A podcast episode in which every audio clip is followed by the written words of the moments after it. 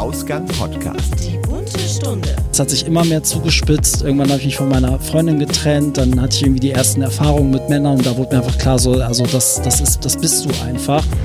Also sie ist ja ganz gläubig und äh, sagte mal, es wird die Menschen, die schwul sind, nicht geben, wenn Gott das nicht so wollen würde. Also es gibt ganz wenig aktuelle Lieder, wo die ganze Menge aufschreit oder die alle kennen. Neues Jahr, neues Glück. Wir begrüßen 2019 mit einer neuen Folge der bunten Stunde. Die letzte ist schon eine Weile her und deshalb freuen wir uns besonders, euch einen neuen queeren Talk präsentieren zu können. Auch in diesem Format haben wir Gäste, die uns von ihren Erfahrungen erzählen und unser Gast ist DJ, Partymacher und Blogger.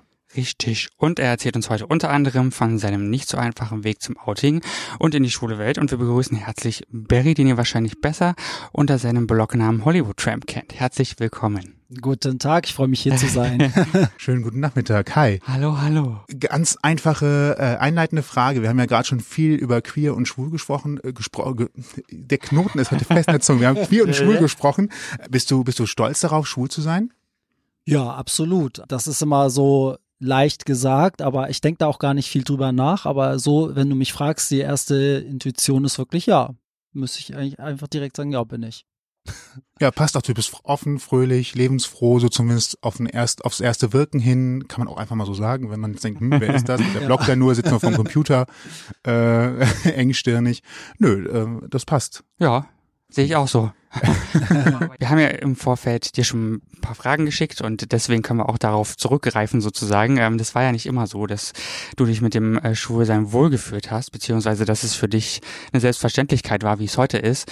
Woran lag es, dass äh, du relativ lange, sage ich mal, gebraucht hast, bis du dich geoutet hast? Äh, das war ja mit 25, wenn ich das richtig in Erinnerung habe, ne? Genau, das war so eigentlich, ich würde auch sagen, sehr spät. Das lag sicherlich an ganz vielen Sachen. Wenn man das jetzt komplett irgendwie erzählen würde, so im Detail würde es, glaube ich, Stunden dauern, aber wenn ich es jetzt mal abkürzen würde, wäre das irgendwie das ganz viel zu tun mit Selbstvertrauen, also Selbstbewusstsein, auch wie die Schulzeit war. Ich war auf jeden Fall keine selbstbewusste Person. Ich war auch nicht äh, immer so der, keine Ahnung, der Liebling oder Schönling oder sonst irgendwas. Ich wurde auch sehr viel irgendwie gemobbt in der Schule, bin da echt durch eine schwere Zeit gegangen und war dann so ein bisschen an so einem Punkt, wo ich glaube ich, als ich gemerkt habe, dass ich schwul bin, wo ich dann dachte so, oh nee, du bist dich mag eh schon keiner, du bist irgendwie äh, dick, hässlich, was man sich halt alles so einreden lässt, so und wenn du jetzt auch noch sagst, du bist schwul, dann verlierst du ja alle, dann hast du ja alle gegen dich. Und das habe ich dann irgendwie, glaube ich, unbewusst, ohne wirklich drüber nachzudenken, so mitgetragen und ähm, habe mir dann einfach so eine Scheinwelt eigentlich aufgebaut, weil ich hatte dann echt eine Freundin und habe da echt so ein Hetero-Leben gelebt, was ich heute rückblickend gar nicht verstehen kann, aber in der Zeit war es wirklich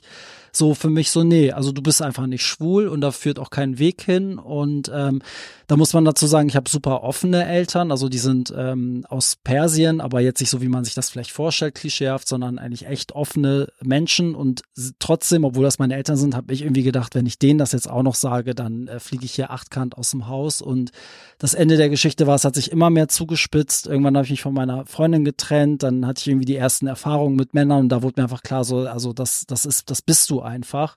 Und äh, am Ende habe ich mich geoutet und meine Eltern haben super entspannt reagiert und äh, meine Freunde damals auch. Und ja, so kam also dann im Nachhinein, jetzt rückblickend, denke ich so, ey, was war da los? Hättest du mal bloß mit irgendwie 15, 16 mal was gesagt, aber ja, in dem Moment äh, ging das einfach nicht. Da hat mir einfach echt das ja Selbstbewusstsein und der Mut auch gefehlt. Also da führte kein Weg hin. Du sagst gerade, dass, also letztendlich ist ja ein langer Prozess gewesen. Weißt du, was so der Auslöser war, wo bei dir dann immer so mehr das Gefühl kam, das kann so nicht weitergehen. Ich muss jetzt was ändern. Und ich weiß zwar noch nicht, was die Lösung oder was das Ziel am Ende sein wird, aber ich muss jetzt was ändern. Weißt du, was der Auslöser dafür war, was diese Unzufriedenheit ausgelöst hat bei dir?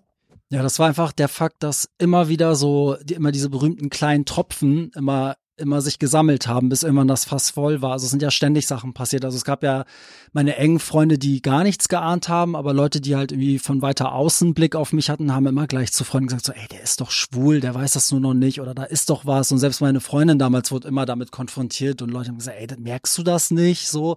Und äh, so kamen immer mehr Sachen hinzu, irgendwie, dass man irgendwie als Mädchen betitelt wurde oder all diese Klischees, ne, so und äh, das immer wieder so abschlagen musste. Es hat sich auch immer irgendwie komisch angefühlt, wenn Leute irgendwie sowas gesagt haben, hat es mich halt super aufgeregt, wo ich jetzt im Nachhinein weiß, ja, weil da halt ein Stück Wahrheit drin war. So, das ging immer so weiter. Es kamen immer mehr Sachen hinzu, bis immer meine Mutter irgendwie mich ständig nach einer Freundin fragte und sagte so, ja, was ist denn jetzt? Und ähm, hast du eine Freundin? Und ich kann halt, also in dem Sinne kann ich schwer lügen. Also ich kann schon sagen, ja, ich habe eine Freundin, aber ich konnte ihr, dann fing sie an, ja, wie heißt sie? Wie sieht sie aus? Und so weit habe ich halt einfach auch nicht gedacht. Und dann ist aber aus mir rausgefallen, so weißt du was, Mama, ich bin schwul. So, ich habe keine Freundin. So und so kam das so neben zwischen Tür und Angel in der Küche.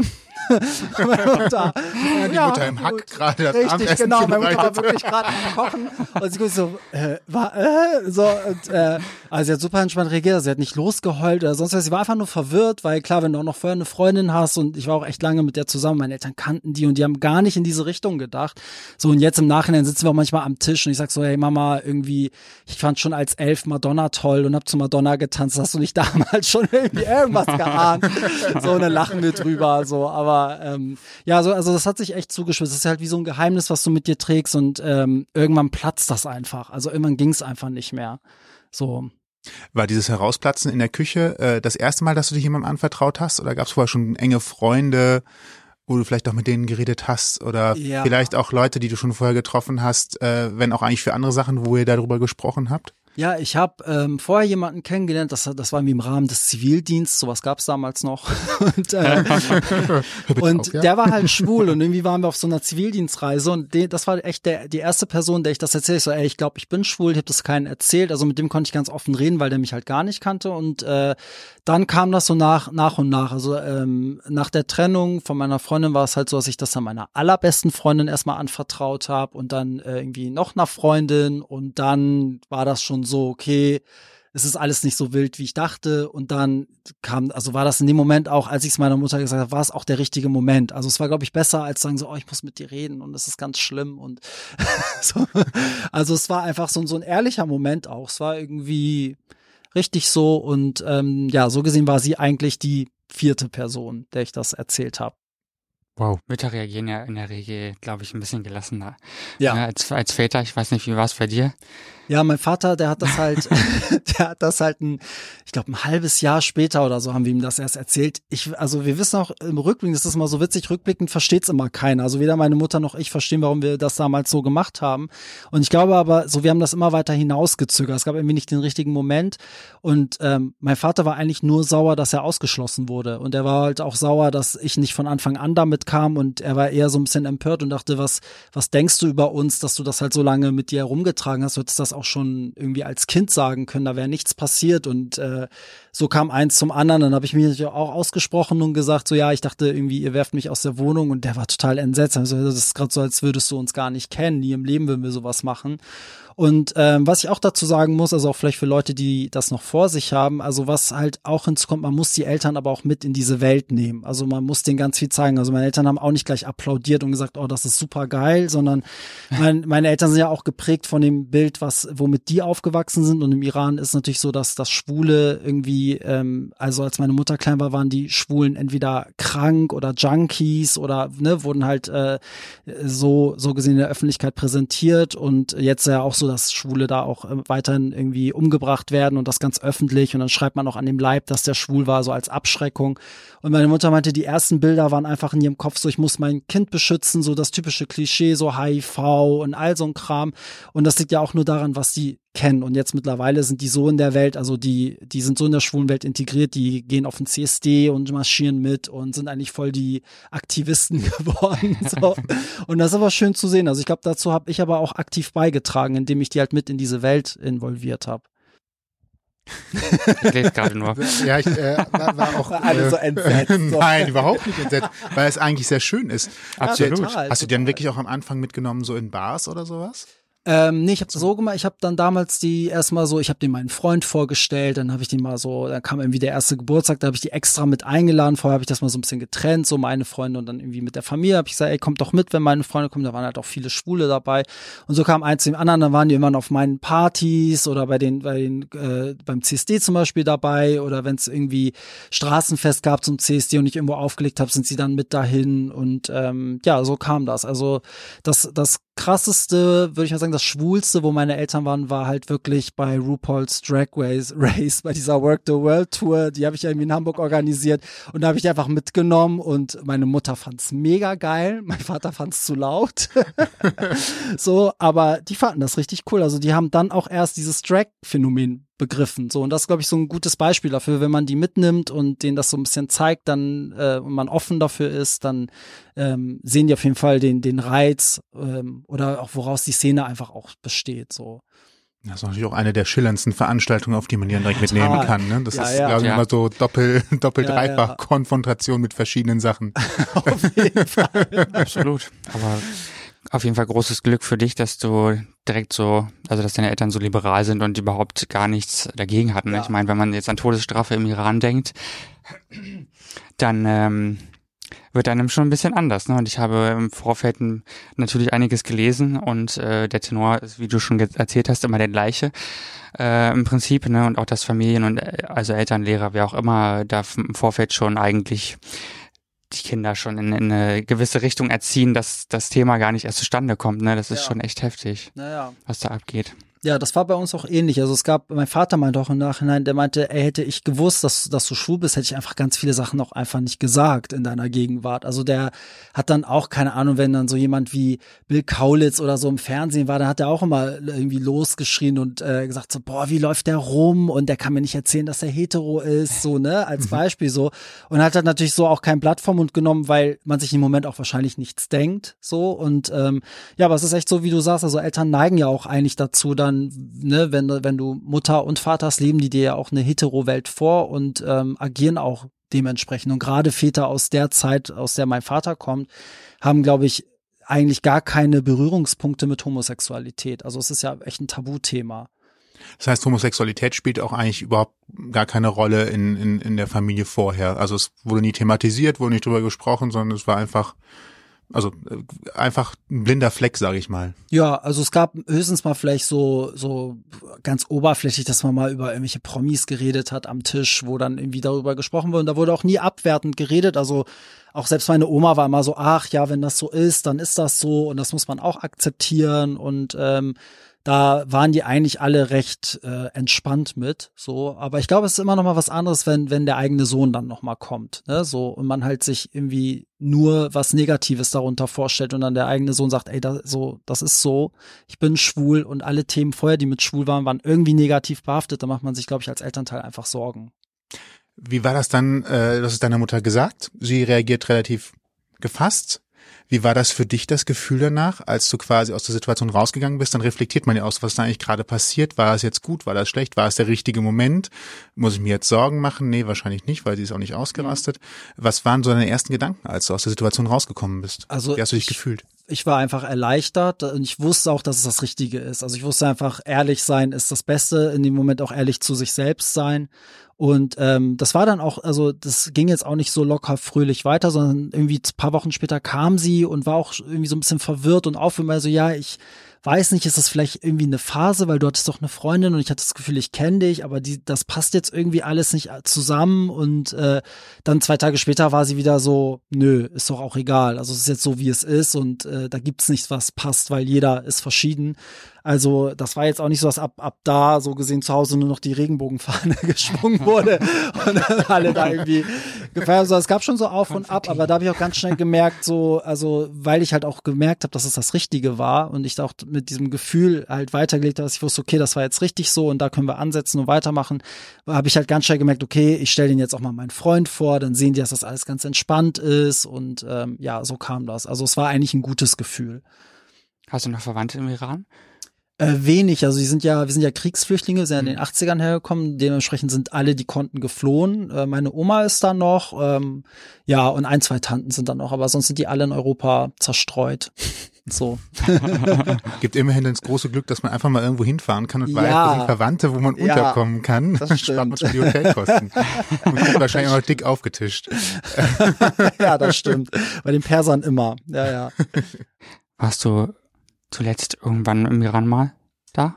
Nee, ich war zuletzt mit warst du denn da? zwölf oder dreizehn. Ah, Das okay. Problem ist also, es, ich habe viele Freunde, die in meinem Alter sind und da regelmäßig hinfahren, aber mir wurde es auch von ganz vielen Seiten empfohlen, das halt einfach nicht zu machen, weil bei mir ist halt auch das Ding, wenn du mich googelst, dann ist sofort klar, was Mhm. ich mache und ähm, angeblich wird das da auch wirklich so gemacht. Also bei irgendwie Grenzkontrollen werden Leute auch irgendwie, wird Facebook ausspioniert oder es kann halt passieren, man weiß es nicht. So habe ich alles schon gehört und meine Eltern sagen auch so, also die haben wirklich Angst, wenn ich dahin fahre, dass das halt ähm, dass das Schwierigkeiten geben könnte. Und hinzu kommt, dass ich relativ häufig nach Amerika reise. Und da Mhm. ist es ja nun mal so, wenn du nicht im Iran warst, Schwierig. ist die Einreise gar kein Problem. Und bei Freunden von mir, die halt den, den Stempel im Pass hatten, die wurden halt teilweise auch abgelehnt. Und äh, ich würde aber sehr gerne. Also ähm, das Witzige ist, mein Freund ist Flugbegleiter und der fliegt regelmäßig nach Teheran, wo ich herkomme. so und ich nicht. Das ist so ein bisschen komisch. Aber ja, wenn ich könnte, würde ich gerne. Aber meine Oma kommt halt regelmäßig her. Das ist auch ganz schön. Immerhin das. Weiß die Bescheid? Ja, die hat das ähm, dieses Jahr erfahren. Oh, noch ganz frisch. Ganz frisch. Aber es war auch wieder so, ein- so ein Ding in der Familie. Ähm, alle waren so, nein, du kannst das Oma nicht erzählen und die wird zusammenbrechen und sie ist die Älteste und äh, die Arme und so. Und ich wusste, ich so, ich kenne meine Oma, die ist teilweise die entspannteste von, von euch allen und irgendwie meistens auch in der Familie so gewesen, wenn jemand den Durchblick hatte und super modernes äh, Denken, dann war das immer meine Oma. Und ja, dann, dann haben die ihr, da- also ich glaube, so meine Mutter hat ihr das erzählt, ich habe ihr das gar nicht selber erzählt. Und ähm, die hat dann darauf bestanden, dass die nachmittags zu mir nach Hause kommen kann, meinen Freund kennenlernen kann, hatte irgendwie Blumen mitgebracht und ja, dann habe ich die vorgestellt und dann wollten die auch noch Fotos zusammen machen. Also es war irgendwie so ein bisschen so, es war wie so ein Fan-Treffen, so ein bisschen, so Meet and Greet, aber es war süß. Also und sie meinte ja, sie ähm, sie akzeptiert das und ist, also sie ist ja ganz gläubig und äh, sagte mal, wenn, wenn, also es wird die Menschen, die schwul sind, nicht geben, wenn Gott das nicht so wollen würde. So, also das sagt sie immer, das ist so ihr Leitspruch. Und von daher ist alles gut. Also sie fragt bis heute ständig nach meinem Freund und wie es dem geht und ja, ist echt ganz süß. Also Sehr schön, da kann man ja fast sogar sagen, äh, die ganze Geschichte ist ja so schön und gut für dich ausgegangen. Hast du gar keine negativen Erfahrungen gemacht im Rahmen deines Outings? Das ist ja jetzt wirklich bilderbuchmäßig hübsch, weil alle, weil, weil alle, wo man Bedenken hatte, was schwierig sein könnte und so weiter, all das ist nicht eingetreten. Ja. Das ist doch, das ist doch großartig. Ja, absolut. Also ich glaube, da habe ich also zum einen bestimmt sicherlich Glück gehabt. Ich habe aber auch, ähm, also man muss auch dazu sagen, man meidet ja auch so ein bisschen die Leute, die, wo man schon merkt, die kommen damit so gar nicht klar. ne? Also ich hatte jetzt niemanden im Freundeskreis, mit dem ich super befreundet habe, wo ich wusste, der ist aber zum Beispiel komplett homophob. Ähm, das hatte ich nicht. Es gab so mit so Leuten, die man vielleicht nicht so gut kennt, irgendwie damals im Nebenjob, wusste ich, dass das ein, zwei von den älteren Männern irgendwie komisch finden, aber ich habe wirklich in der Form, ähm, habe ich eigentlich gar keine negativen Erfahrungen gemacht. Komischerweise habe ich viel mehr Homophobie erfahren, als ich das halt versucht habe zu verstecken. Also das hat irgendwie für viel mehr ähm, Reaktion gesorgt, weil halt auch Leute irgendwie meinten, ja, merkst du es nicht? Oder ich habe im ersten Moment gedacht, du bist schwul oder sonst irgendwas, ähm, als im Nachhinein. Also ich glaube, das ist halt auch ein vielleicht ein guter Rat für alle. Also ich glaube, solange man authentisch lebt und auch ehrlich zu sich selber ist, ähm, dann wirft dir auch keiner was vor. Und sobald du irgendwie eine Rolle spielst, dann merken das halt Leute und fangen dann auch an, das zu hinterfragen oder da rumzubohren und so. Und dann wird das halt auch oft unangenehm. Also von daher, nee, hast du, es war mir aber auch gar nicht bewusst, dass das so gut gelaufen ist. Also jetzt, wo ich es erzähle, denke ich auch so, oh, cool. Aber ja, das, ähm, das ist ja trotzdem mit sehr vielen Emotionen verbunden. Also ich habe das Gefühl, es ist wie so eine Welttournee, bis du es irgendwie allen erzählt hast. Das ist ja auch das Schlimme. Du musst es ja wirklich jedem dann erzählen und irgendwie ist es dann noch mal auf der Arbeit Thema oder so. Und ähm, so, man wird ja auch ständig gefragt, wie geht's deiner Freundin oder ne, so und immer musst du es ja sagen. Also ich glaube, das kennt jeder Schwule. Das ist, es ist nicht mit einem Outing getan an einem Tag, sondern das ist wirklich wie so eine kleine Tour, die man da irgendwie eigentlich ja sein Leben lang durchlebt, weil man ja immer wieder auf Menschen trifft, wo man das leider irgendwie dann irgendwie erwähnt oder das doch Thema ist. Also vielleicht ändert sich das ja in ein paar Jahren. Meinst du Thema im negativen Sinne, dass man sich erklären muss, Ja, warum das genau. jetzt so ist? Genau, dass man halt irgendwie, das merkt, also das habe ich ganz oft zum Beispiel, wenn ich beim Arzt war, dass er dann zum Beispiel sagt so, ja, das, das muss massiert werden, das kann ja ihre Freundin machen. So, und dann bin ich immer so ein Punkt, wo ich denke so, ja, er geht jetzt von selbst, also er geht selbstverständlich davon aus und dann denke ich mir so, okay, stelle ich das jetzt klar, muss ich das jetzt einmal erzählen oder lasse ich es einfach so im Raum stehen, so, ne? Oder ganz oft Taxifahrer auch irgendwie fragen nach der Freundin und dann denke ich mal, kläre ich das jetzt oder ist das jetzt egal so und ähm, ich glaube, das kennt jeder schwule Mann kennt das. Es gibt äh, früher später immer so einen Moment, wo du auf jemanden triffst, wo du das einmal, wie du schon sagst, so erklären musst oder ansprechen musst. So anstrengenderweise ja immer wieder erklären muss. Das heißt, wir sind noch gar nicht in der Situation, wo es völlig normal ist. Wir haben letztens einen Film gesehen, ich weiß gar nicht mehr, welcher es war, wo tatsächlich äh, ein kleiner zwölfjähriger Junge oder sowas äh, zu seinem Vater geht und sagt, hier, hm, Probleme mit der Liebe oder sowas. Ja, äh, dann, tatsächlich Liebe. Hm. Äh, ähm, ach, ach, ach, so hieß der Film auch noch, ja. fantastisch. ähm, tatsächlich Liebe. Und ähm, da fragt er halt dann, oder es ist der Onkel, keine Ahnung, der wie die, der ja, Vater. Ja. Mhm. Und äh, dann fragt der Vater so, ja, ähm, äh, wie heißt sie denn? Oder vielleicht auch er und so weiter. So völlig, aber so nicht, nicht in einem Ton von, von komplett ausgewöhnlich, sondern mhm. völlig normal. Ja. Und das ist ja eigentlich so etwas, was sich vielleicht auch gerade Homosexuelle wünschen würden, dass diese Normalität einfach da wäre, dass ja. also gar nicht mehr die Frage ist, welches Geschlecht, sondern wie heißt denn die Person? Ja, wie heißt der Partner? So genau. einfach, ne? So, völlig ja. allgemein. Du siehst halt nicht schwul aus, da kannst du ja auch nichts für, ne? Ja, das ja und sowas ist halt auch nochmal so ein Punkt, ne? So genauso halt, ne? Klischee ist ja auch, wenn du sagen wir mal super weiblich rüberkommst, ist es ja auch irgendwie scheiße, wenn der Arzt sagt, ja, wie geht's denn ihrem Freund? Also das gleich zu unterstellen, ne? So das ist genauso ja, ja. irgendwie komisch, aber ja, aber es sind so Kleinigkeiten, ich meine, man verletzt ja niemanden damit, äh, wenn man wenn man da jetzt irgendwie einfach davon ausgeht, dass man eine Freundin hat oder so, aber trotzdem ist halt immer so die Frage, ja, muss ich das jetzt erklären oder also, ne? Wie wichtig ist das jetzt? Ja, also es wäre sicherlich weltoffener, wenn derjenige sofort davon ausginge, ob das ist jetzt Partnerin, Partner oder wer auch immer ist. Ja. Also eigentlich ist es ja auch völlig wurscht, ne? Ja, ja. wenn man jetzt nicht gerade erklären muss, dass man eine Geschlechtskrankheit hat oder sowas. Ja. Und wie sieht's in der schwulen Welt aus?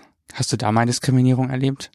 Ähm, ja, also ich würde sagen, die Schwulen sind ja mit die schlimmsten eigentlich. Also ja, das ist eigentlich recht interessant, weil man ist immer, also ich habe dann immer gemerkt in meinem Leben, das ist irgendwie so als ähm, Ausländer, also für die Deutschen bist du irgendwie der Ausländer, für die Perser bin ich irgendwie der Deutsche ähm, und für die Schwulen gilt das genauso. Also für die für die Heteros bin ich dann der Schwule und für die Schwulen ist es dann so, bist du entweder zu weiblich oder nicht schwul genug oder irgendwas ist immer. Also ich glaube, dass die Schwulen ziehen und darum dreht sich ja auch so viel ähm, in meinem Blog auch immer um dieses Thema, dass halt äh, extrem viel Toleranz in der eigenen Szene fehlt, meiner Meinung nach. So, und da ist es genauso, sei es von Leuten, die sagen, oh Gott, ist der schwul, also die kennen einen dann vielleicht irgendwie nur über Instagram-Fotos und treffen einen und sind, sind dann so, das sagt dir auch keiner ins Gesicht, sondern das wird ja immer so über zehn Ecken und sagen, oh Gott, der ist ja viel schwuler als ich dachte oder der ist ja viel größer als ich dachte oder der ist also alles Mögliche. So, und da merke ich oft, dass, ähm, dass das in der Szene ganz krass ist. Also da, ähm, da wird ja wirklich abgeschlachtet. So. oh, oh. Naja gut, es findet ja auch so eine, naja, wie soll man sagen, so eine Einnischung statt, ne? So, die, mhm. da gibt es dann die Bären und die, die, äh, die Leder. Äh, Typen und wen es auch immer halt gibt und äh, die bewegen sich dann auch irgendwie nur in so in ihrem Dunstkreis. Also ja. sprich, ich äh, bin sehe mich als Bär und äh, bewege mich dann eben auch nur unter Leute, die in Anführungsstrichen mache ich jetzt mal so, die Bären sind oder ja. sich so sehen, ne? Und da gibt's ja dann oftmals auch, äh, ich sage nicht immer, sondern oftmals auch irgendwie nur noch diese eine Ecke, diese Nische, wo die sich dann drin bewegen. Und da ist es dann auch schon direkt klar, nö, also jemand, der nicht mein Gewicht hat, den mag ich nicht. Äh, mhm. Und jemand, äh, ne, äh, der größer ist oder kleiner ist als ich, den mag ich vielleicht auch nicht. Also ja. das ist schon. Ja, das wird ja auch von allen bedient, ne? Also ja, jeder ja, sucht sich ja dann so seine Nische aus und denkt auch, er muss dann auch genau da reinpassen und keiner ist einfach eigentlich im Grunde so, wie er sich selber fühlt, ähm, sondern irgendwie so, wie das halt diese Nische braucht. Also Ne, das äh, kann, wenn wir jetzt sagen, so, so Bären, dann denke ich mir mal, die müssen sich wahrscheinlich relativ maskulin auch verhalten. Und ja, aber was, wenn jetzt so ein Bär im Tütü dahin geht und irgendwie da Pirouetten tanzt und alles macht, was für Weiblichkeit steht, dann sind die Leute verwirrt und dann fangen auch die Leute an, irgendwie zu haten. Also ist immer ganz interessant zu sehen. Also das hatte ich gerade erst auf dem Blog, da hat jemand, äh, irgendjemand hat bei Twitter so ein, so ein Vorher-Nachher-Bild gepostet, der hat irgendwie innerhalb von fünf Jahren extrem zugelegt, weil er das wollte. Der war vorher halt schlank und jetzt ist er halt wirklich, ich würde mal sagen, so füllig, fast schon dick, weil er das auch so will. Und ähm, die Reaktionen, also die Kommentare sind teilweise unmöglich. Also dann schreiben echt Leute so, keine Ahnung, von hässlich, ekelhaft. Äh, also es wird richtig stark geurteilt und es fehlt so ein bisschen diese Attitüde, das, was wir eigentlich von den, von allen anderen erwarten, dass sie sagen, ja, leben und leben lassen, das machen wir selber irgendwie gar nicht. Also wir lassen eigentlich niemanden leben, so, sondern verurteilen immer gleich. Und das ist so ein bisschen, ja, traurig, schade oder ich weiß nicht, ob es auch vielleicht irgendwie Unsicherheit ist. Vielleicht verkörpern diese Leute auch irgendwas, was viele gerne auch wären und sich nicht trauen. Also irgendwie scheint es eine Art von Hass hervorzurufen und das finde ich immer ein bisschen traurig in der Szene. Aber um die Frage zu beantworten, ich wurde jetzt nie irgendwie angegriffen in der, in der Szene und irgendwie fertig gemacht, aber ich kriege schon oft mit, wie Leute irgendwie was finden oder darüber denken und dann ist es schon interessant zu sehen. Also ähm, dass man da auch niemandem gerecht werden kann. Also es geht einfach auch nicht.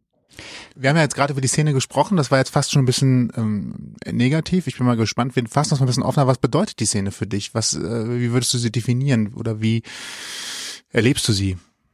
Ähm, also mein meine Vorstellung oder sagen wir mal, was, was für mich äh, so im Inneren die Szene ist, ist eigentlich eine große Familie sollte es sein von Leuten, die halt das Gleiche erlebt haben oder die irgendwas verbindet und die das einfach zusammen zelebrieren. Mehr ist es eigentlich auch nicht. Also ich habe da so, so im Herzen so ein familiäres Gefühl aber die Realität sieht natürlich anders aus. Also so, so ein bisschen so ein Gefühl von Familie kann man erzeugen. Das habe ich da schon auch auf meinen Party rein. Da habe ich immer das Gefühl, das ist unser Wohnzimmer. Wir feiern alle zusammen, alles ist gut. Aber ich merke halt, wenn es zum Beispiel auch gerade um CSD geht, das spaltet sich immer mehr. Da sind sich die Leute gar nicht mehr einig oder ähm, halt auch das Thema, was wir eben gerade äh, besprochen haben, dass es halt einzelne Gruppierungen gibt und die untereinander aber auch total vorurteilhaft gegenüber den anderen sind und so. Also ich glaube, alles in allem, es kommt immer darauf an, wie weit man auch diese Szene lebt, wie sehr man sich darin bewegt. Also ich bin jetzt kein Mensch, der ausschließlich alles nur in der schwulen Szene macht. Also klar, meine Partys sind schwul und mein Blog äh, be äh, behandelt diese Themen, aber ich lege auch auf Hetero-Partys auf und ich gehe auch hetero feiern, wenn ich mal Lust habe. Also ich gehe auch nicht nur in eine schwulen Bar so. Und ich glaube, es gibt Leute, die leben komplett in dieser Blase und in diesem Kosmos, aber mittlerweile, was ich auch ganz schön finde, muss es, zum Beispiel in einer Großstadt muss das nicht mehr sein. Also ich merke, dass zum Beispiel in Hamburg auch viele Leute mittlerweile, die schwul sind, auch hetero feiern gehen können oder viel mehr irgendwie im normalen, sagen wir im Alltag unterwegs sein können, offen schwul, ohne dass sie angegriffen werden.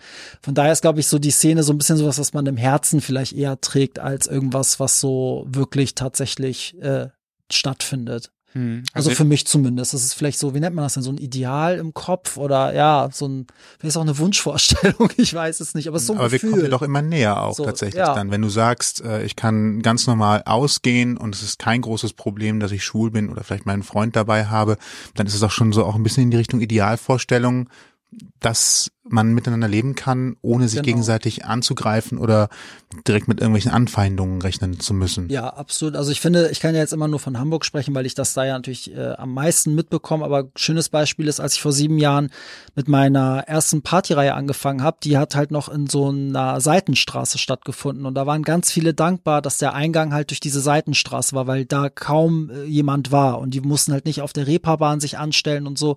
Und heute ähm, eine Partyreihe findet findet halt im Dock statt und das ist direkt auf der Hauptstraße der Reeperbahn.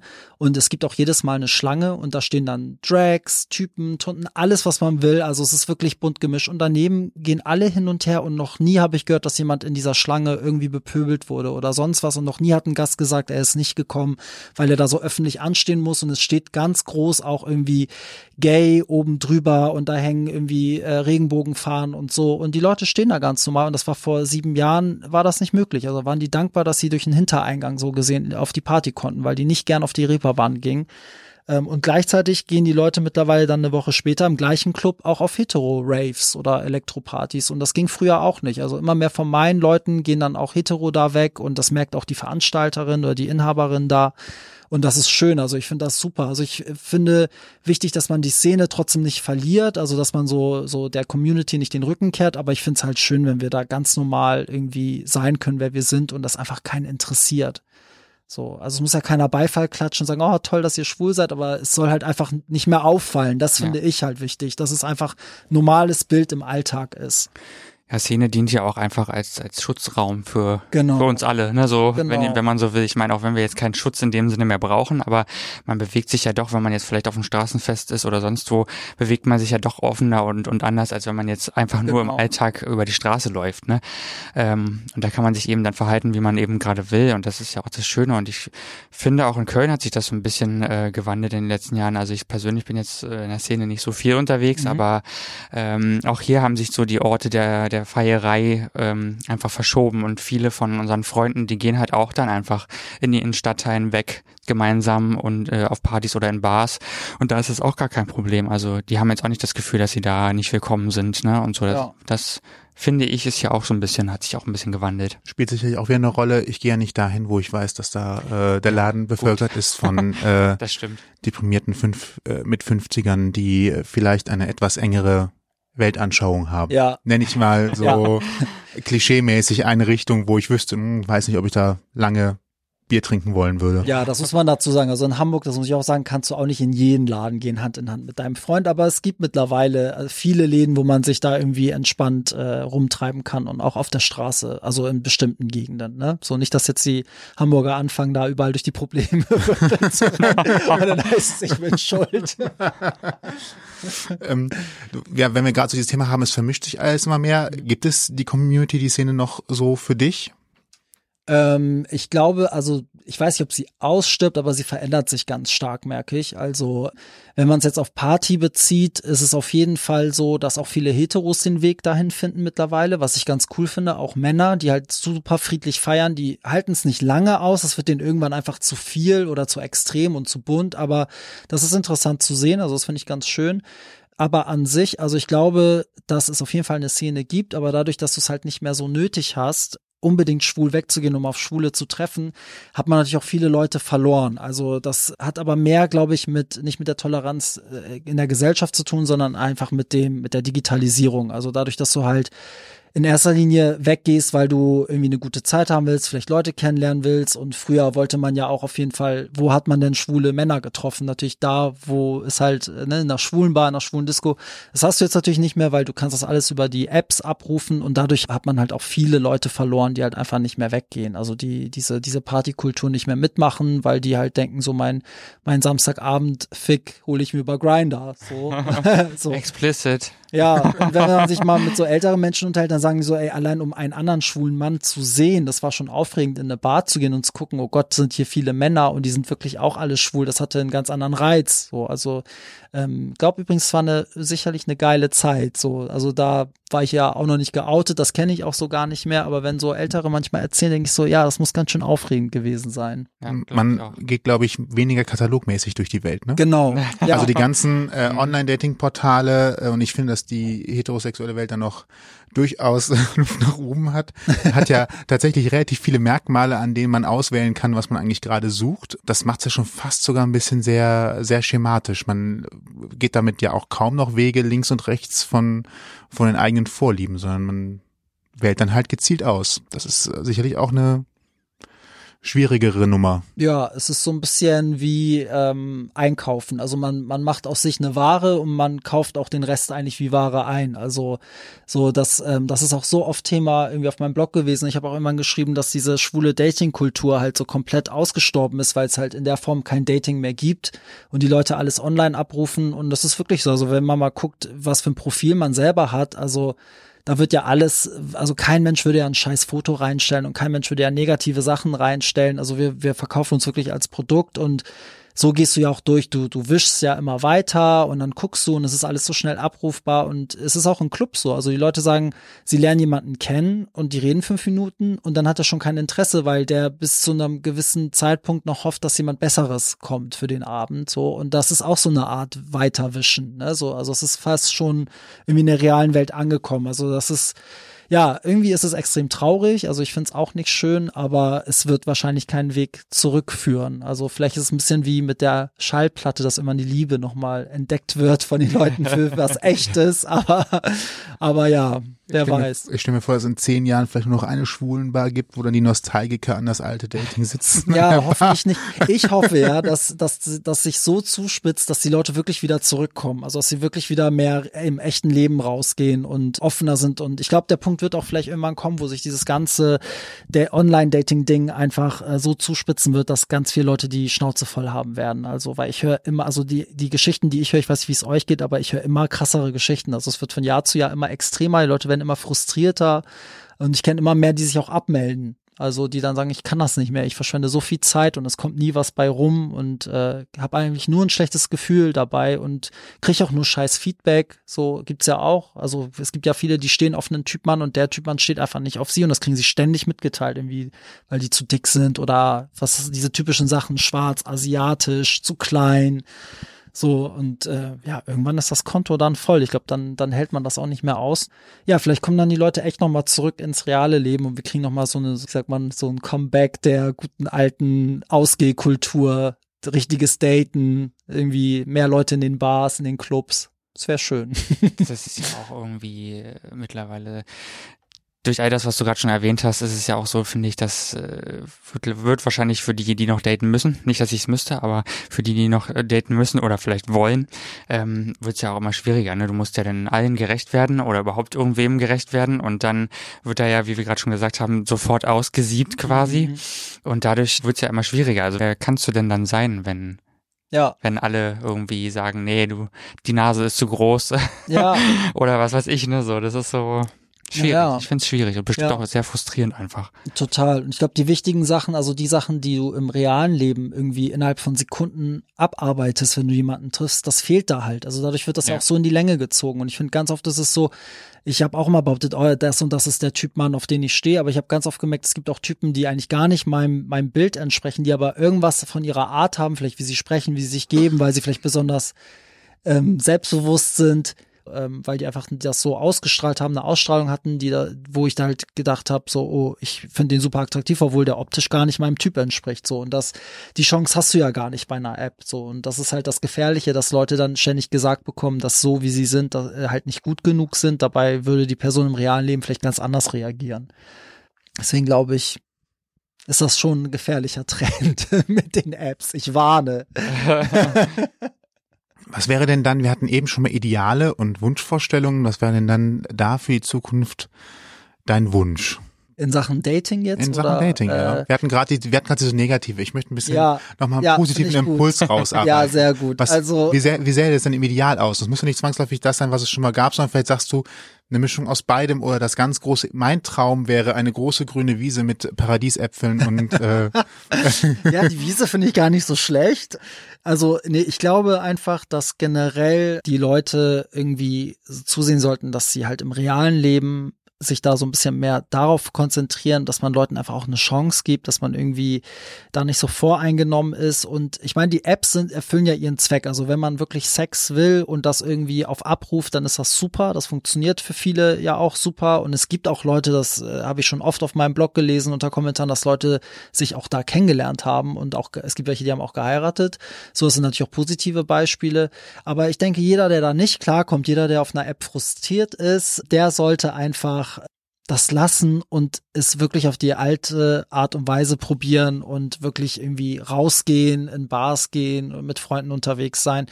Klar, ich meine, die Wiese finde ich gar nicht so schlecht. Im Sommer so eine Art Festival, so ein schwules Festival, wo sich alle irgendwie, wo es tausende Sachen gibt. Ja, warum nicht? Also ich finde alles cool, was uns so ein bisschen äh, zurück in die Realität bringt, sage ich mal so.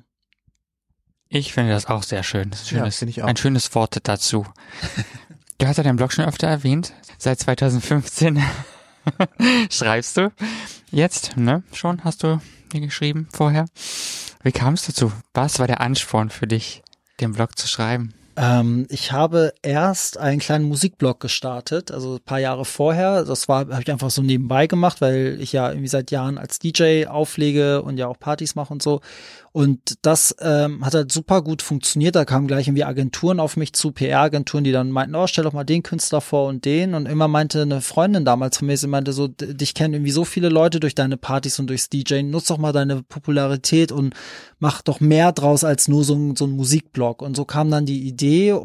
Da habe ich gedacht, ja, dann nehme ich halt die Themen, die mich bewegen und ähm, das ist halt auch das Schöne an Hollywood Tramp. Es geht da, also wenn man immer hört Blog, denken immer alle, es geht dann um die Person selber, wie man es halt von Modebloggern kennt. Also wer auf meine Seite geht, sieht am wenigsten eigentlich mein Gesicht. Ähm, also es dreht sich nicht die ganze Zeit darum, was ich trage oder dass ich da irgendwie der Coolste bin, der durch die Welt reist, sondern zeige da eigentlich, was mich interessiert. Das ist natürlich auch ganz viel meine Meinung und ähm, letztendlich bin das ja auch zu 100 Prozent ich, weil die ganzen Themen mich ja reflektieren. Aber ja, das, das kam dann so. Also es war, es ist eigentlich so eine Mischung aus Blog und Magazin. Das ist ganz witzig, weil viele, die mich auch anschreiben, immer von ihr reden. Die denken immer, das ist so eine Redaktion von wie ein Team von Leuten, die da irgendwie sitzen. Und äh, unterm Strich ist es aber wirklich mein Blog und ich äh, investiere jeden Tag ein bisschen Zeit äh, rein und äh, für den so. Und mal bin ich da mehr zu sehen, mal weniger. Also. Und wie viele Leute lesen den so jeden Tag? Schon relativ groß, ne? Ja, mittlerweile glaube ich sind das, also es sind teilweise echt so fünf bis siebentausend am Tag, die da irgendwie reingucken. Oh, das kommt aber auch, ja, es gibt auch manchmal Themen, die, die gehen einfach durch die Decke. Also da kriege ich auch mal diese Meldung, dass der Server gerade sehr stark irgendwie besucht wird oder so. Und ähm, aber es hängt dann davon ab. Also ich weiß ja auch, bei welchen Themen die Leute einfach ausrasten, so wie halt der Post, den ich vorhin erwähnt mhm. habe, wenn dann jemand auf einmal, anstatt alle posten ja mal, dass sie abgenommen haben, der hat jetzt gepostet, dass er zugenommen hat, da rasten natürlich Leute aus, so, da klicken sie natürlich alle wild drauf. Aber ähm, ja, mittlerweile gehen auch so viele Leute irgendwie täglich rauf und ähm, das ist super schön zu sehen. Also das Feedback ist auch toll und ich habe das ja halt damals einfach gemacht, weil ich einfach dieses Bedürfnis hatte, immer jeden Tag irgendwas irgendwie zu verfassen oder irgendwie mich da mitzuteilen und ähm, dass daraus jetzt sowas geworden ist, ist natürlich super schön. Also da kann ich mich nur drüber freuen und auch bedanken bei allen, die immer vorbeischauen. Ist auch eine große Anerkennung, wenn man so viele Leser hat, die wiederkommen, das lesen, wahrnehmen, ja, Zeit nehmen, das zu lesen. Total. Also die dann auch irgendwie, die das auch interessiert. Also jetzt nicht sagen, oh, ist mir egal, was er da schreibt, der labert eh nur Scheiße, sondern die auch wirklich mit, sich mit auch auseinandersetzen. So, also auch auf Facebook, das ist irgendwie, glaube ich, eine der wenigen Facebook-Seiten, wo alle alle echt respektvoll miteinander umgehen. Also auch wenn, ich habe auch oft Schreibfehler drin oder so, also da passieren halt ständig irgendwelche Sachen und ähm, da schreiben Leute ganz nett rein, schicken mir eine Nachricht, sagen so, ey, da fehlt ein R oder äh, irgendwie da, der Link geht nicht oder so. Und auch äh, wenn Diskussionen sind, klar gibt's auch mal Leute, die jetzt wie bei dem einen Post schreiben, ja, Dicke sind ekelhaft und so, aber unterm Strich diskutieren die alle super respektvoll. Also das ist echt interessant und ich weiß auch nicht, woran es liegt, aber es ist einer der wenigen Facebook-Seiten, würde ich jetzt behaupten, wo es super respektvoll zugeht. Das ist, äh, da bin ich am, am stolzesten drauf, dass meine Leser so anständige Jungs und Mädels sind. ja, es ist auch nicht selbstverständlich. Also wenn Gerade auf Facebook nicht. Eben, ja, genau, ja. Also wenn man sieht, was heute so sofort unter irgendwelchen Posts ja. ne, abgeht, äh, innerhalb von Sekunden oder Minuten, pff, ja. kann man nur sagen, gut für dich auch. Ne? also so ein Shitstorm zu kontrollieren ist bestimmt auch nicht gerade so toll. Nee, und es ist halt, ich glaube, das ist auch so ein bisschen das Geheimnis am Anfang, als ich mich da so ein bisschen hinter versteckt habe und viele äh, das Gefühl hatten, das ist ein Magazin, da wurde eher mal so rausgefeuert, weil man halt einfach irgendwie die, da einfach gegen irgendeinen Fremden irgendwie schießt. Und jetzt, wo aber Leute wissen, irgendwie, das ist kein Magazin, das macht ein Typ und die verzeihen es mir auch, wenn ich an einem Sonntag, nachdem ich irgendwie zwei Nächte aufgelegt habe, dann mal ein R irgendwo fehlt in einem Wort, dann verzeiht man mir das auch. Also ich glaube, glaube, daran liegt's auch. Also das habe ich selber so ein bisschen steuern können, dass die Leute jetzt auch wissen, wer dahinter steckt und dann halt auch nicht so hart mit mir ins Gericht gehen. Bloggen, Party machen, siehst du dich selber auch so ein bisschen als Marke? Ähm, das ist witzig, dass du das sagst. Letztens hat ein Booker das zu mir gesagt. Der meint, dass ich irgendwie mehrere Marken habe. Das war mir gar nicht so bewusst. Also das kam auch dadurch, dass es irgendwie darum ging, die Marken nicht zu vermischen. Und das eine ist halt ich als DJ, das andere ist der Blog. Aber ich finde, es mischt sich schon. Also es ist alles eigentlich so, so ein Kreislauf. Ich mache, also das Ding ist, was ich vielleicht sagen muss, ist, ich habe nichts von all dem jemals gemacht, um irgendwie Fame zu bekommen. Also ich habe nie aufgelegt, um, um da bejubelt zu werden. Also ganz im Gegenteil, wenn Leute klatschen, dann bin ich der Erste, der irgendwie sich hinterm Pult versteckt. Also mir ist super unangenehm. so, weil ich habe das immer aus Liebe zur Musik gemacht. Den Blog habe ich aus Liebe zu den Themen gemacht, weil ich das einfach irgendwie machen wollte. Und dementsprechend bin ich mir dem eigentlich, nö, eigentlich bin ich mir dem gar nicht bewusst, ob ich da eine Marke bin oder nicht. Ich glaube, das ist auch ganz gut, weil dann behält man sich noch so eine Leichtigkeit. Also ich will das auch gar nicht so durchkalkulieren und will da jetzt nicht so, es ist ein Business, aber ich, ich ähm, lebe das nicht so. Also es ist nicht so berechnend, sagen wir mal so. Andersrum, du hast es eben, glaube ich, auch schon mal in einem anderen Zusammenhang gesagt, Authentizität. Und du bist mhm. authentisch mhm. und sagst, ich mache das, worauf ich Bock habe. Und das ist dann halt mal die Musik und das ist dann auch das Bloggen über mhm. Themen, die mir wichtig sind. Mhm. Und das bin halt ich. Vielleicht ist es dann insofern auch gut, dass du dich als Ganzes siehst und dann muss man die Sachen auch nicht voneinander trennen. Dann ja. trennen vielleicht die Leute selbst, wenn der eine sagt, ich habe keinen Bock auf Musik und lese nur den Blog. Das ist genauso in Ordnung wie umgekehrt zu sagen. Absolut. Ja, so. denke ich auch. Also ich glaube auch, solange man das einfach so macht, wie, wie, also wie man das auch lebt und isst und sich da nicht verstellt, ist das auch für den, für den Endverbraucher, sag ich mal, ähm, alles auch erkennbar. Also ich glaube, die Leute merken, wenn du dich verstellst. Also würde ich jetzt versuchen, irgendwie was ganz anderes zu machen, das merkt man einfach. Und das war auch immer so. Also es gab ja durchaus Phasen, wo Leute gesagt haben, ja, mach das lieber so oder ne, irgendwie. Und ähm, ich finde so, immer wenn man das nicht isst, dann merkt das der Verbraucher. Also es, das ist schon bei einem Instagram-Foto eigentlich so. Also würde ich jetzt, glaube ich, morgen anfangen, irgendwie meine Outfits zu posten. Ich meine, ich poste die zwar, aber ich schreibe nichts über mein Outfit. Also wenn ich jetzt anfange, da irgendwie dann die ganzen Marken zu taggen und den Modetipps zu geben, ich glaube, dann würden auch alle den Kopf schütteln, weil die genau merken, das bin ich einfach nicht. Also vielleicht mag ich einen coolen Stil haben, aber der, der ist, das ist einfach mein Stil, aber ich bin jetzt niemand, der irgendwie bei irgendwie da im Modebereich sich auskennt, so zum Beispiel. Ne? Also ich glaube, das merkt der Leser und das, das merke ich auch bei ganz vielen Kollegen oder Kolleginnen. Man merkt sofort, wer eigentlich nur Fame will und dafür nichts tun will und wer das wirklich lebt und liebt, was er macht. Also ja. Ah, Nochmal ein schöner, äh, schöner Ja. Punkt. Absolut. Wir haben, äh, oder wolltest du noch was sagen? Nö. Ich wäre jetzt zu. Ja, äh, ich auch. Gut. Dann sind wir uns ja einig in der Rede. euch einig. Sind wir uns ja einig. Wir kommen jetzt zur äh, allseits beliebten Kategorie. Mein Wort, dein Wort. Das Spiel ist ganz einfach. Wir nennen dir ein Wort und du sagst einfach spontan, was dir dazu einfällt. Ein Wort, ein Satz, eine Geschichte, whatever, da sind wir frei. Okay. Ähm, und das ist eigentlich schon das ganze Spiel. Ein Assoziationsspiel. Ich habe schon wieder Assoziation, Authentizität. Du hast ich habe mit den äh, Fremdwörtern habe Du hast aber gesagt, also ich meine, geschafft. Ich hatte Angst Ne? vor dem Wort und habe es dann einfach gesagt. es, hat, ge- es hat sogar Du geklappt. darfst nicht drüber nachdenken. Ja, oder einfach ganz schnell. Ja. Alte Sprachregel, wenn Sie etwas nicht aussprechen können, sprechen Sie es schnell und betont. Dann fällt Mhm. es niemandem auf. Ähm, Gut. Das sind keine Worte, die du noch nie gehört hast. Also Okay. Quantenphysik musst du nicht erklären, ne? Okay. oder Relativitätstheorie. Ja, Wir oder fangen- Gravitation. Das erste Wort hat mit der musikalischen Seite zu tun. Und es ist ein Wort, das spaltet äh, DJs in zwei Gruppen. Das Wort ist Musikwunsch. Ja. okay, wie viel Zeit habe ich?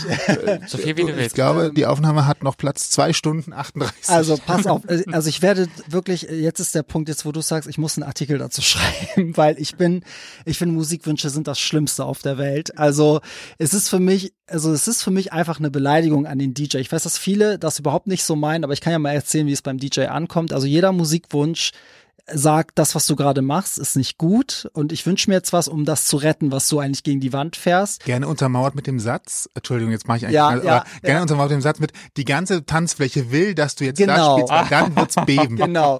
So, und es gibt, es Oh, gibt wirklich wenige Menschen, die das sehr einfühlsam und mit Respekt machen können und wo dann der Musikwunsch sogar passt, wo ich denke so, ja, das hätte ich jetzt wahrscheinlich eh gespielt oder ne, der hat mit aufgepasst, aber wenn man zum Beispiel irgendwie auf einer Party ist, sagen wir auf einer Hip-Hop-Party und dann fragt jemand nach Helene Fischer, dann frage ich mich auch manchmal, wo die Person, in welchem Universum sie halt gerade da unterwegs ist.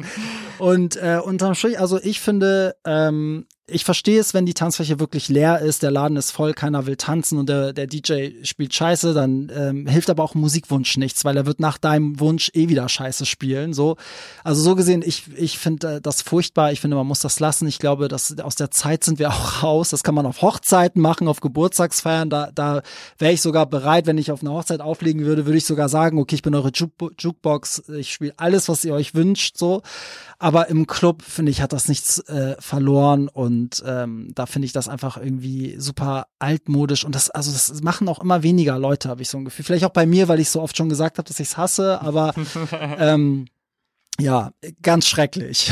so, also ich empfinde es immer als Beleidigung, weil es heißt für mich immer so, es kommt ja auch immer negativ. Also Musikwunsch ist auch immer ein bisschen mit Kritik verbunden. Die Leute äußern das auch immer manchmal ein bisschen aggressiv oder wenn man sagt, man hat es nicht, dann sagen sie nicht, ja, okay, schade, danke, sondern man sagt so, hä, was bist du denn für ein DJ? Und was, die beste Frage ist, was hast du denn so?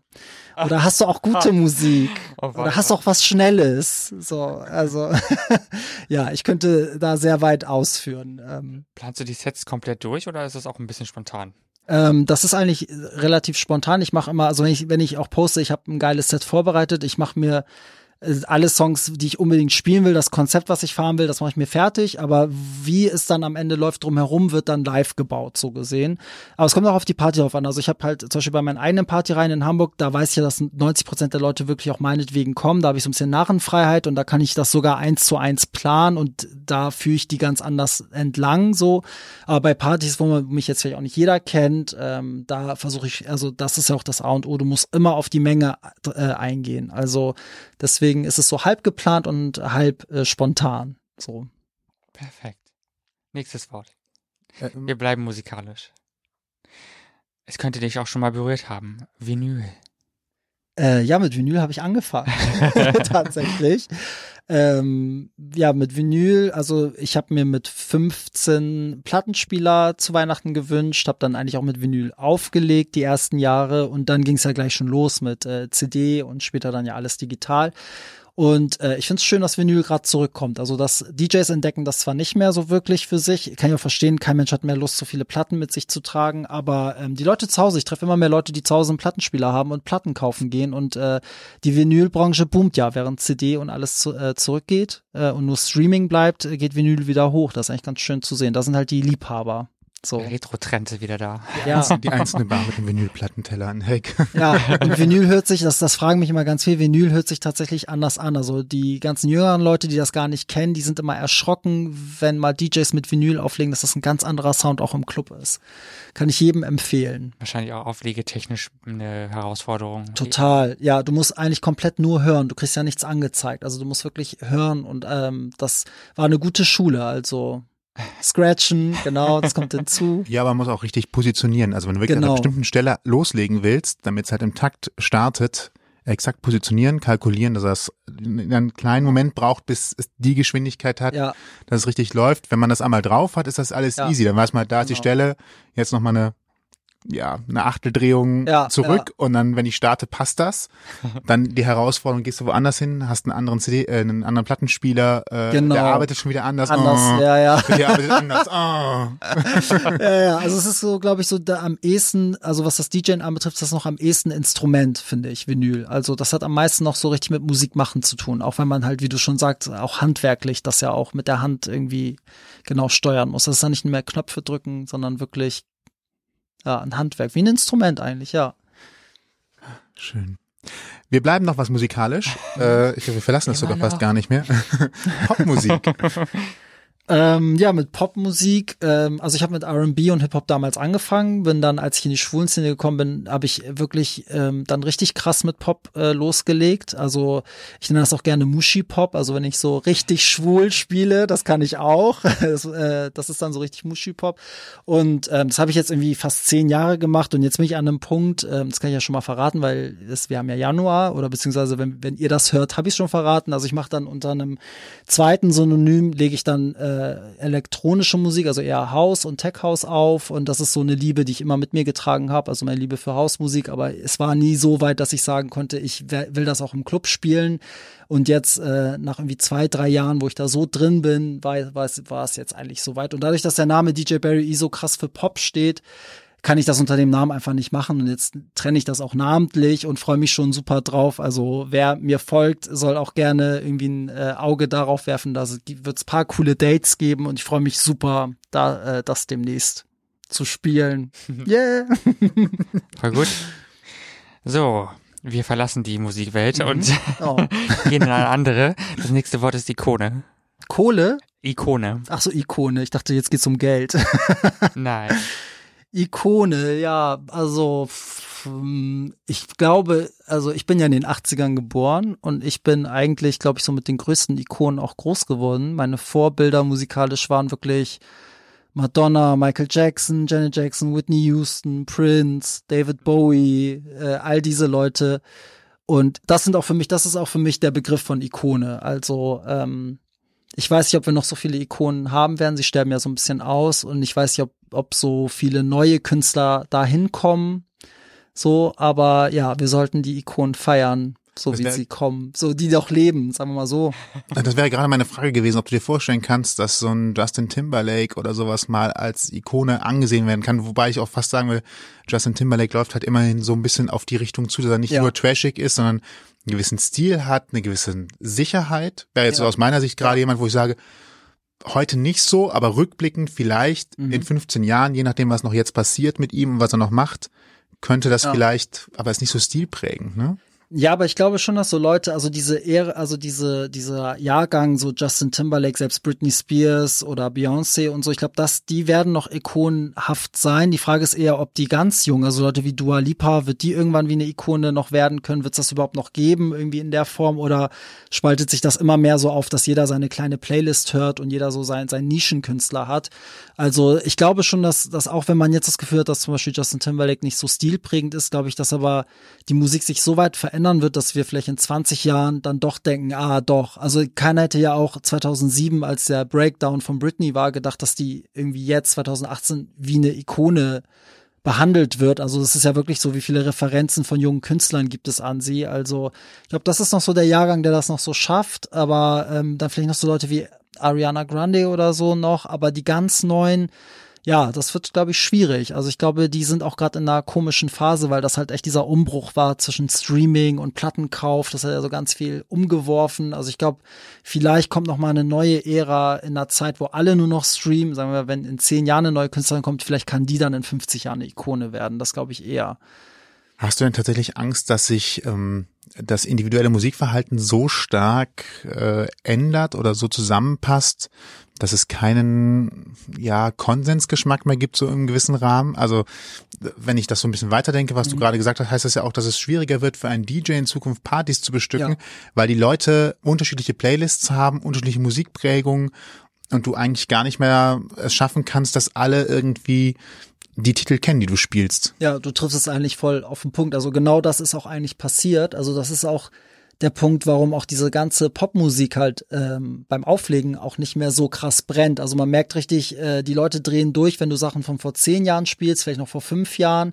Aber wenn aktuelle Sachen rauskommen, auch von großen Künstlern, das, das kennen auch nicht mehr alle. Also es gibt ganz wenig aktuelle Lieder, wo die ganze Menge aufschreit oder die alle kennen und äh, auch die jungen Leute kennen gar nicht mehr die Sachen, die vor ihrer Zeit waren. Also ich habe immer das Gefühl, dass unser Jahrgang da noch irgendwie, also ich bin in den 90ern groß geworden, kannte aber alles aus den 80ern so trotzdem und ich kannte auch Elvis und die Beatles und so.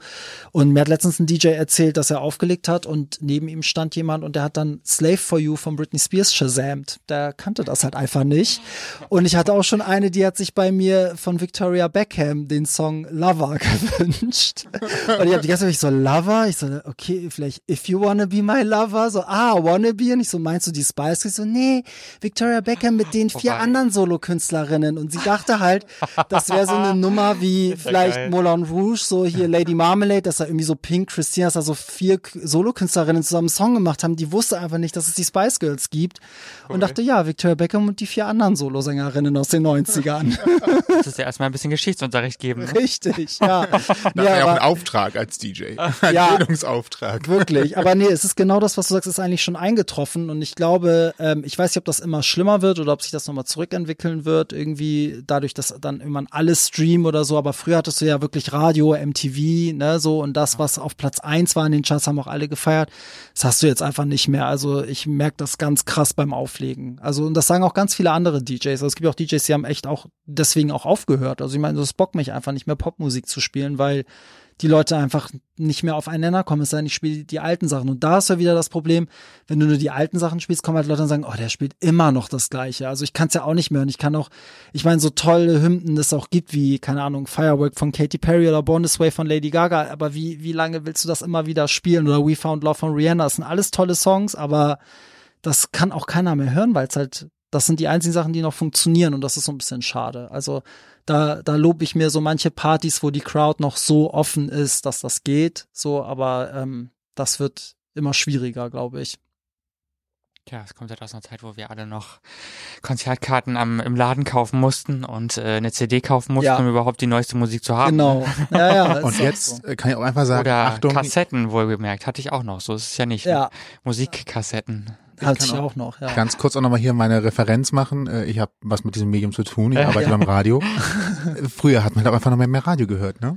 Ja, genau. das stimmt natürlich auch, ja. ja. klar. Das war natürlich auch prägend, egal ob man jetzt äh, es freiwillig gemacht hat oder irgendwo hörte, ja. aber es lief halt den ganzen Tag und ähm, gerade so die die Main-Sender, also sowas mhm. wie 1 Live hier in, in äh, Nordrhein-Westfalen oder aber auch in anderen äh, Bundesländern, die in Hamburg Enjoy oder mhm. NDR 2, da läuft halt der Mainstream und da läuft halt auch Popmusik und dann Ja. ist natürlich klar, wenn du da was hast, was aus dem Programm dann hinterher auch in der Disco spielt, weil es halt passt auf einer Party, dann weißt du halt, da können alle mittanzen. Und Mhm. Genau. ich glaube, dadurch, dass die natürlich auch gerade beim jüngeren Publikum nicht mehr die ganz große Reichweite haben, verliert man dann natürlich auch die Möglichkeit, daran anzuknüpfen und äh, alle auf die Bühne zu holen wahrscheinlich. Ja. Ja, auch Musikfernsehen, ne? Also Stimmt, Viva wird äh, jetzt eingestellt. genau. Äh, also wir Ist dann zeichnen schon. 2018, Ja. wir, wir zeichnen 2018 auf. 2019 ist Viva schon weg vom Fenster. Ja, ja, ja, also es ist halt, ja, es zeigt ja auch, dass kein Mensch konsumiert das mehr, ne? So, ich, vielleicht wird das auch ein bisschen wie bei elektronischer Musik. Ich merke, wenn ich irgendwie Haus oder Elektro auflege, da geht's ja gar nicht um Musikwünsche oder was man spielt. Wenn der Song geil ist und kein Mensch kennt den, ist es egal. Wenn der geil ist, ist er geil. Vielleicht wird das bei Pop auch irgendwann so, dass das alles dann so nischenhaft ist, dass, ähm, dass man dann einfach weiß, ich gehe dahin, ich kenne zur Not 90 Prozent der Songs nicht und ähm, guck einfach, ob mich das catcht oder nicht. Ja, Wer weiß. sehr schön. Fand ich auch. Ich auch. Wir sind, am, wir sind am Ende. Ja, es ging wie im Flug. Äh, tatsächlich, ja. Und es gibt so ein paar Themen, die können wir noch tiefer machen, aber dann sitzen sagen, wir wir tatsächlich, können dann kann ich eigentlich das schon- Essen schon mal Ja, äh, Wir können noch eine Folge für deinen und, Podcast machen. Ne? wir können eigentlich noch eine Musikfolge für deinen Podcast machen, so, so intensiv, wie wir gerade schon gesprochen haben. Ja, echt. Also ja, vielleicht müssen wir uns noch mal wiedersehen. So, äh, vielleicht gibt's eine, ja, können ja die Hörer entscheiden. Wir werden in Hamburg sein irgendwann wieder. Ja, gerne. Nee, ich fand's auch super. Also ich hoffe auch, dass die, dass das für die Hörer jetzt auch so schnell rumging wie für uns, dass Bestimmt. Werden sich keiner gelangweilt hat. Ganz wichtig nochmal an dieser Stelle. Wo kann man dich überall auffinden und erreichen, wenn man Kontakt mit dir haben möchte oder dir einfach nur folgen möchte, deine alle Artikel lesen möchte oder deine nächsten Partys sehen möchte? Ähm, also da gibt's mehrere. Hollywoodtramp.de ist der Blog. Da findet man auch alles auf Facebook, Instagram.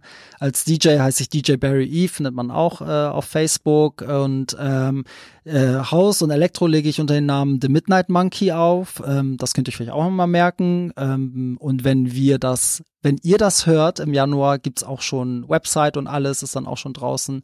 Ja, also das sind so die Anlaufstellen. Und alle sind vernetzt. Das heißt, egal wo ihr unterwegs seid, ihr werdet auch über mein DJing zum Blog kommen oder umgekehrt. Also das ist äh, hoffentlich easy. ich hoffe, easy zu finden. Bestimmt. All die Informationen natürlich wie immer in den Show Notes, wenn ihr euch dafür interessiert, im Blogbeitrag und so weiter. Ne?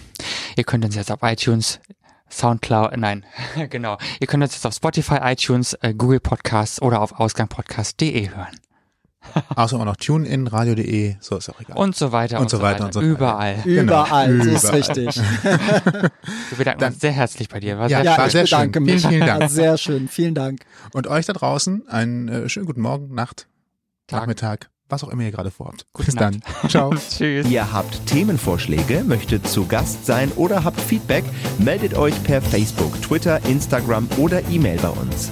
Das war's für heute. Mehr Folgen und wie ihr uns erreichen könnt, findet ihr auf ausgangpodcast.de.